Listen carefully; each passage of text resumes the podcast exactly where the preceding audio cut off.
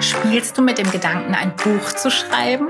Egal ob Kinderbuch, Roman oder Businesswissen, am Ende ist es wirklich leichter, als man denkt. Wir sind ebenfalls ins kalte Wasser gesprungen und haben einfach mal angefangen, ein Kinderbuch zu schreiben. Auf was es dabei zu achten gilt, welche Kontakte hilfreich sind und wo man dein Buch zum Schluss kaufen kann, hörst du jetzt. Wie wir völlig planlos ein Kinderbuch veröffentlicht haben. Viele Dinge habe ich als noch nicht Mama müde belächelt. Zum Beispiel andere Mamas, die sich berufen fühlten, ein Kleingewerbe für Do-it-yourself-Produkte zu starten, bevorzugt für Produkte, die man mit einer Nähmaschine herstellen konnte. Aber am seltsamsten fand ich Eltern, die sich plötzlich kompetent genug vorkamen, ein Kinderbuch zu schreiben. Und das ohne zuvor Journalismus studiert zu haben. Woher diese innere Ablehnung kam, kann ich nur vermuten. Ich denke mal, dass ich diese typisch deutsche Denke einfach gelernt habe. Das gehört sich nicht so. Das muss studiert werden. Bloß keine Ausreißer im Lebenslauf. Immer schön den geraden Weg gehen. Rechts oder links braucht kein Mensch. Schwarz und Weiß sind absolut ausreichend. Ich bin nicht intolerant erzogen worden, aber eben ein wenig altmodisch. Für meinen beruflichen Erfolg war dieser Weg ganz sicher sehr von Vorteil. Innerhalb meines Horizonts gab es keine großen Ausreißer in Richtung kreativer Selbstverwirklichung. Abitur mit 2,3, BWL-Studium an der Berufsakademie, danach Einkäuferin bei Bräuninger und Esprit und seit 2010 für Marketing und Sales bei dem Online-Shop von Esprit und später als Leitung Online-Shop bei Depot. Ich hatte also großes Glück. Auch nach meinem Studium der in der Modebranche äh, durfte ich dort bleiben, durfte mich dort selbst verwirklichen, denn ab diesem Zeitpunkt entwickelte sich so ganz langsam eine Art Leidenschaft, die ich zu Beginn noch sehr wenig einordnen konnte. So ein Mix aus BWLerwissen und kreativem Fashion-Zeug. Und irgendwie vermischten sich damit auch Hobby und Beruf. Oder welches Mädchen geht nicht gerne shoppen? Mit Kind wird aber alles anders. Diesen schlauen Spruch dürften wohl schon viele Eltern gehört haben. Aber so wirklich glauben kann man das erst, wenn es bei einem selbst passiert. Neben den typischen Alltagshürden wie Schlafmangel und Spielzeugchaos änderte, änderte sich bei mir mh, hm, schleichend eher eben auch was ganz anderes, nämlich meine Grundeinstellung oder wie es heute so schön heißt, mein Mindset. Ich hatte plötzlich mehr Verständnis für Dinge, die ich vor 2015 nicht durchgehen lassen wollte.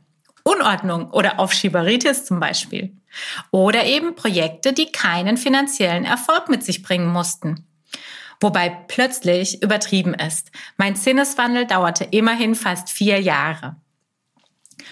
Vom Insider zum Kinderbuch. Wie kamen wir nun also zu einem eigenen Kinderbuch? 2014 haben wir nach zwölf Jahren wilder Ehe geheiratet, 2015 dann der Nachwuchs. Wie die meisten Mamas in unserer westlichen Wohlstandsgesellschaft hatte auch ich vielen Schnickschnack schon vor der Geburt. Ein fertig eingerichtetes Kinderzimmer, viele, viele Bodies, Spielzeug und, und, und.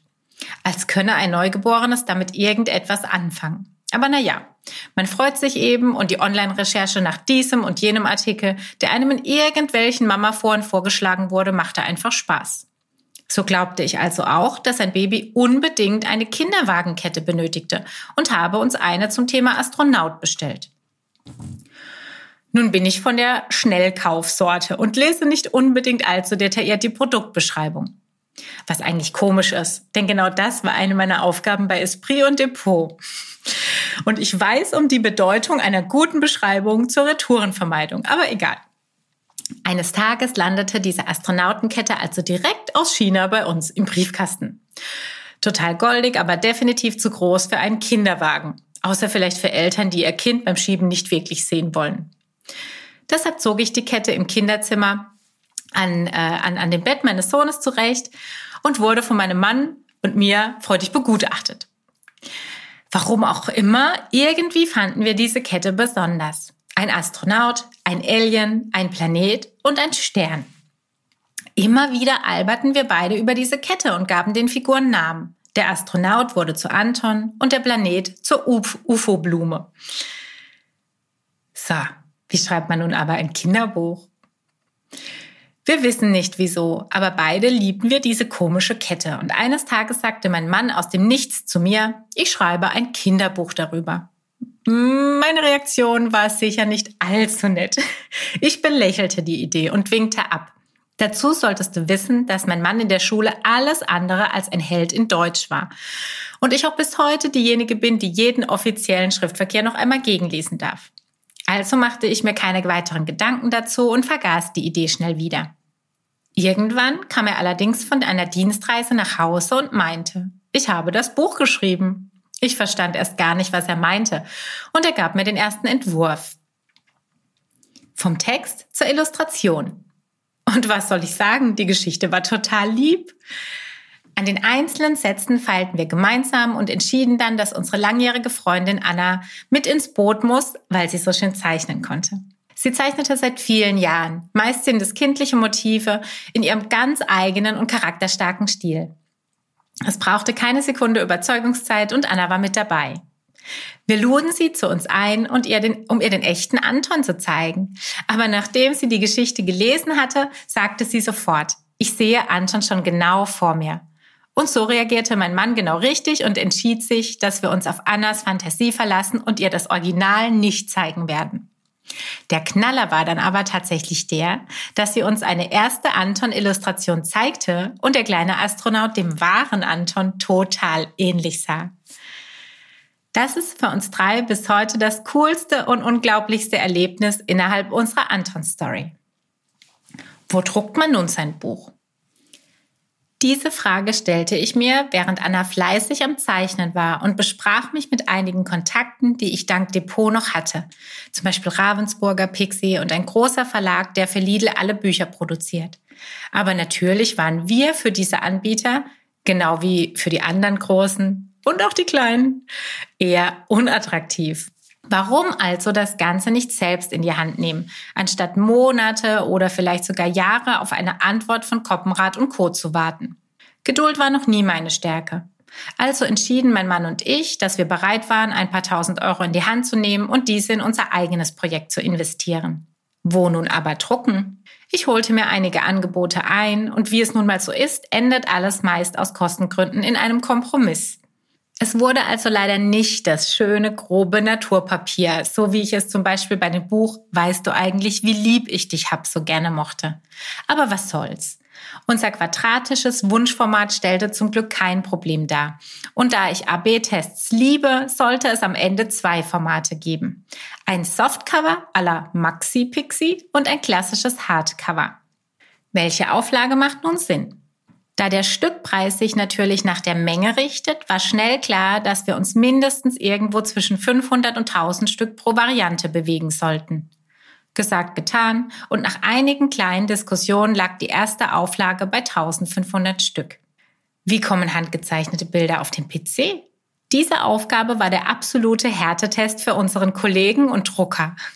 Dazu solltest du wissen, dass Annas Zeichenstil recht, sagen wir mal, ausgefranst ist. Sie zeichnet mit Aquarellfarben. Es gibt selten klare Ränder, die mal eben gescannt und ausgeschnitten werden können. Hätten wir hier nicht einen persönlichen und sehr freundschaftlichen Kontakt zu unserem Druckkollegen gehabt, wäre das ganze Buch sicher genau an dieser Stelle gescheitert. Nicht, weil es technisch nicht machbar gewesen wäre, sondern weil es einfach so viele Stunden Arbeitszeit gekostet hätte, die wir unter Berücksichtigung eines normalen Stundensatzes nicht hätten stemmen können.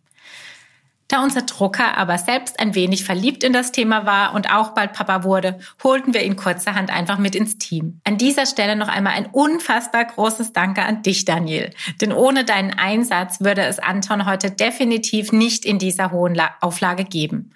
Aktuell sind wir bereits bei Auflage 2. Innerlich hat mich Daniel sicher einige Male nach unseren Feedback-Terminen verflucht. Aber umso dankbarer sind wir bis heute, dass er alles ohne miese Laune umgesetzt hat. Eines unserer wichtigsten Learnings war somit, dass Anna keine Aquarelle mehr zeichnen sollte, sondern wir beim nächsten Buch auf Copic-Stifte oder noch besser auf digitale Zeichnungen umsteigen werden. Buchpreisbindung, Mehrwertsteuer, ISBN und VLB. Alles Themen, mit denen ich mich bis dahin kein bisschen beschäftigt hatte. Für mein Kleingewerbe am Anfang interessierte mich die Mehrwertsteuer damals noch nicht und die anderen Themen waren allesamt nur für Menschen aus der Buchbranche interessant. Nun galt es also, mich in diese Themen einzulesen und einen meiner lieben Studienkollegen zu interviewen, der bis vor einigen Jahren noch vier Buchhandlungen führte. Meine Learnings kurz zusammengefasst. Beim Buch gibt es keinen Spielraum für Rabatte. Überlege dir also einmal einen Preis, dessen Marge zwischen Einkaufspreis und Verkaufspreis alle deine anfallenden Kosten tragen wird. Und damit hat es sich auch schon. Kosten sind an dieser Stelle zum Beispiel Honorare, Druckkosten, Layoutkosten, Marketing, eine Webseite und der Versand. Ein Buch wird nur mit 7% besteuert, was seit einigen Monaten auch endlich für E-Books gilt, die bis 2020 nämlich noch mit 19% besteuert wurden. Bist du noch Kleingewerbe, spielt die Steuer keine Rolle. Bedenke aber, dass du den Preis deines Buches dann nicht einfach um 7% erhöhen kannst, sobald du umsatzsteuerpflichtig wirst, sondern kalkuliere diese direkt mit in den VK ein. Eine ISBN macht aus meiner Sicht definitiv sehr viel Sinn. Denn egal ob Amazon oder Einzelhandel, du benötigst einen Strichcode für die Kasse und die Kosten dafür halten sich wirklich im Rahmen. Ich habe für uns gleich ein Zehnerpaket gekauft, da wir aufgrund der zwei Buchgrößen ohnehin zwei Nummern benötigt haben. Noch ein Tipp. Gekauft haben wir diese zehn ISBNs im Jahr 2018 bei www.german-isbn.de. German wie das Wort German. Es heißt wahrscheinlich einfach German isbn.de. Ihr seht, ablesen ist nicht immer schlau. Das hat jedenfalls netto 180 Euro gekostet. Plus die Listung in allen Buchhandlungen. Das nennt sich VLB. Ich glaube, das bedeutet Verband lieferbarer Bücher. Für 69 Euro im Jahr plus ERNs. Macht es also Sinn, sich beim VLB listen zu lassen? Natürlich hatten wir, wie sicherlich die meisten Autoren und Autorinnen, den klassischen Traum, in vielen Buchhandlungen stehen zu dürfen. Hierfür macht es Sinn, beim VLB, was übrigens wirklich Verband lieferbarer Bücher bedeutet, gelistet zu sein. Jährlich kostet das 69 Euro. Bist du gelistet, tauchst du in jedem Computer einer Buchhandlung auf, was aber eben auch nur dann spannend ist, wenn die Leser aktiv nach deinem Buch fragen. Du verstehst, was ich meine? Du stehst nicht automatisch, nur weil du im VLB bist, auch im Regal, sondern wenn jemand in eine Buchhandlung kommt und aktiv nach deinem Buch fragt, dann schaut ähm, die Verkäuferin oder der Verkäufer am Computer nach und wird dein Buch finden. Jetzt kommt aber die äh, Frage, ist es denn, ist denn die Wahrscheinlichkeit hoch, gerade in Zeiten der vielen Online-Shops und Amazon, dass wirklich so oft jemand in eine Buchhandlung geht und nach deinem Titel fragt? Oder frag dich selbst, wann hast du das das letzte Mal getan? Wahrscheinlich auch nicht mehr ganz so häufig, wie das früher der Fall war. Ähm, um die Kosten also zu decken, hätten wir über ein Jahr sieben Hardcover-Bücher für 9,99 Euro oder 18 Minibücher für 3,99 Euro über diese Buchhandlungen verkaufen müssen. Und ehrlich gesagt haben wir das einfach nicht. Wir haben das getestet und für uns persönlich nicht für sinnvoll erachtet. Wo sollte man nun also verkaufen? Amazon, eigener Online-Shop, als E-Book oder im stationären Handel. Ich würde mich selbst als kleine Vertriebssau bezeichnen und wollte natürlich am liebsten überall zu haben sein. So starteten wir im August 2018 mit dem Vorverkauf über unseren eigenen Online-Shop auf www.astronaut-anton.de. Parallel dazu legte ich einen Amazon Seller Account an. Über dieses Kapitel schreibe ich irgendwann einen separaten Artikel, aber für den Moment sollte die Info ausreichen, dass die Kommunikation mit Amazon als Endkunde gigantisch gut und als Seller zum Kotzen ist. Ich bin aber trotzdem der Meinung, dass man als Autor dort vertreten sein sollte. Natürlich äh, reden wir jetzt nicht über den ethischen Aspekt äh, von Amazon. Das ist ein anderes Thema. Amazon ist zu einer der wichtigsten Suchmaschinen mutiert und wer als Kunde bereit ist, lieber drei Euro Versand über den US-Riesen anstatt 1,20 Euro über unseren eigenen Online-Shop zu bezahlen, bitteschön. Die drei Euro gibt übrigens Amazon vor, nicht wir. Das bedeutet, wenn du bei Amazon verkaufst, aber noch von zu Hause lieferst, also ein Marketplace bist bei Amazon, dann zahlt der Kunde Versand. Dann kann er nicht über Prime bestellen. Und der Versandpreis lag bei Amazon bei drei Euro. Wir haben das Buch aber de facto für 1,20 verschicken können. Trotzdem kaufen natürlich die meisten bei Amazon, weil sie dort einfach, ja, nach einem Thema suchen. Zum Beispiel eben nach Kind, Astronaut. Die landen nicht auf unserer eigenen ähm, Homepage, sondern die landen dann eben bei Amazon und sind dann auch bereit, die drei Euro Versand zu bezahlen, was für uns auch ein interessantes Learning war. Mittlerweile versenden wir allerdings die ähm, Bücher, die noch übrig sind, direkt über Amazon, haben dort auch alle Serviceleistungen mit dazu gebucht, das Fulfillment, also das Packen, den Versand, ähm, man kann es über Prime bestellen. Das ist aber für uns, seit wir das gemacht haben, wirklich nur noch ein Nullsummenspiel. Da verdienen wir nun nichts mehr dran, weil die Servicekosten und Lagerkosten und so weiter bei Amazon dann doch so hoch sind, dass unsere Marge das nicht mehr decken kann. Deswegen ähm, muss wirklich gut kalkuliert sein, wie ihr das handhabt. Die andere Variante, die wir vorher hatten, eben von zu Hause noch selbst zu verschicken und nur ein äh, Marketplace bei Amazon äh, anzulegen, da war das völlig in Ordnung. Anfangs hatte ich auch über ein E-Book, ähm, über eine E-Book-Version für das Kindle nachgedacht. Aber mal ehrlich, wer möchte denn bitte ein buntes Kinderbuch auf einem farblosen Display ansehen? Mittlerweile haben wir allerdings auf unserer eigenen Homepage von Anton ein Vorlesebuch integriert. Da blättern die Seiten automatisch weiter und die liebe Trixie liest euch dieses Buch vor. Wenn nun also der Vorverkauf bei dir startet, sich für verschiedene Verkaufskanäle zu entscheiden, ist ja schön und gut, aber solange man unbekannt ist, auch ziemlich egal. Denn gibt es ab dem Moment, in dem der Preis steht und der Liefertermin einigermaßen klar ist, da gilt es eben mit dem Vorverkauf zu starten. Bei Büchern ist ein Vorverkauf zum Glück auch eine total gängige Sache. Physisch gab es unser Buch ab November zu kaufen und bis dahin hatten wir es ab August geschafft, mehr als 100 ja, ziemlich genau 110, 120 Vorbestellungen über unseren eigenen Shop zu generieren. Erstaunlicherweise hielten sich der Verkauf des Minibuchs und des Hardcovers so ziemlich die Waage. Als Lager diente bis 2020 unser Keller. Vorab hatte ich 250 wattierte Umschläge bestellt, Briefmarken für den Buchversand gekauft und Anton-Etiketten drucken lassen, auf die wir die Empfängeradresse dann schreiben konnten. Schließlich sollten die ersten Kunden unsere besondere Wertschätzung spüren und unsere liebe Anna schrieb die Adressen auch noch von Hand. Gerne auch mit Widmung, sofern die Käufer uns die Notiz hinterlassen hatten, dass sie das wünschen.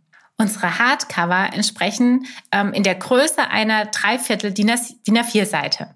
Die Umschläge sind wiederum ebenfalls auf DIN A4 genormt. Dass man aber solch ein Buch damit ganz locker in einen Umschlag schieben könnte, war der völlige Irrglaube. Jedes Buch wurde zu einem neuen Kampf, der teilweise in aufgetrennte Seitennähten endete, die anschließend wieder von mir verklebt werden mussten. Bis nachts packten also meine Schwiegermutter und ich die Vorbestellungen und fluchten bei jedem einzelnen Umschlag. Doch genau solche Erfahrungen gehören eben zu Selfmade-Projekten dazu.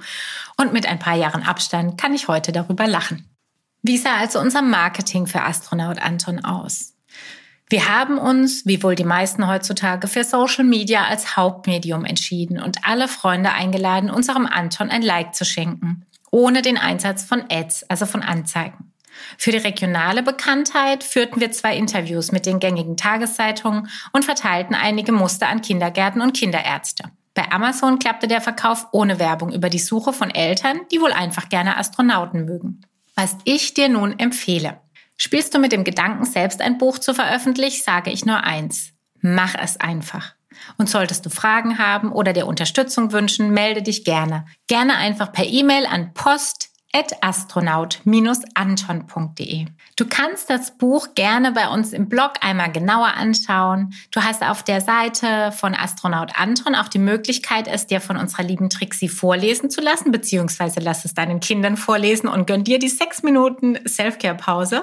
Wie gesagt, wir empfehlen dir total, es umzusetzen, wenn du da Lust drauf hast, mach es einfach. Such dir Partner, such Menschen, die das Thema schon mal ähm, umgesetzt haben, gerade im Bereich Layout, Satz, Druck. Das ist nicht ganz trivial. Da muss man schon mit Menschen sprechen, ähm, die hier ein bisschen Erfahrung haben. Aber ich kenne auch sehr viele meiner jetzigen Kolleginnen im Mama-Business, die ähm, ihre Bücher bei den gängigen Online-Druckereien drucken lassen. Die haben hier mittlerweile wahnsinnig gute Formate, so dass man, wenn man äh, eine Grafikerin oder einen Grafiker im Hintergrund hat, der einmal alles richtig mit Beschnitt äh, setzen kann, gar kein Problem mehr hat, auch mal günstig kleinere Mengen zu drucken.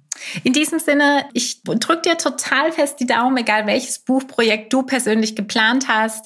Wir ähm, hatten natürlich eine sehr stressige, aber auch eine wunderbare Zeit. Das war ein ganz, ganz tolles Projekt, um auch mit Menschen in Kontakt zu kommen. Wir haben tatsächlich am allerbesten im 1 zu 1 verkauft, indem wir kleine Promos machten, zum Beispiel ähm, in größeren Supermärkten, die so eine kleine Mall vorne hatten.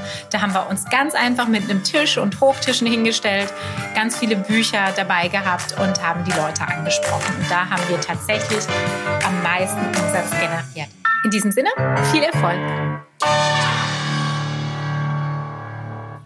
Nur noch wenige Wochen, dann findet endlich unser Family Business Retreat an der Nordsee statt. Was das ist? Pure Vereinbarkeit. Du reist nämlich nicht mit schlechtem Gewissen alleine ab und bildest dich weiter, sondern du darfst deine gesamte Familie inklusive Oma, Opa und Hund mit ins Gepäck packen. Um deine Familie und um das Kinderprogramm kümmert sich die liebe Petra. Sie ist Besitzerin vom Ferienhof, während du wiederum in meinen Workshops lernst, was alles zu einem Businessaufbau dazugehört. Um dich anzumelden, gehe einfach auf www.mama-business.de und schaue dir all die tollen Tage an, die wir vor Ort gemeinsam verbringen können. Du und deine Familie, ihr habt ein eigenes kleines Ferienhaus. Unser Workshop findet in den tollen Räumlichkeiten der Schäferei Rolfs statt und die Gastro. Ach, Darüber muss ich gar nicht reden. Schau einfach selbst, guck dir die Bilder an. Lass mich wissen, wenn du Lust hast, dabei zu sein. Die Plätze sind limitiert. Wir können maximal ähm, 21 oder 22 Personen mitnehmen und freuen uns schon sehr, wenn du dabei bist.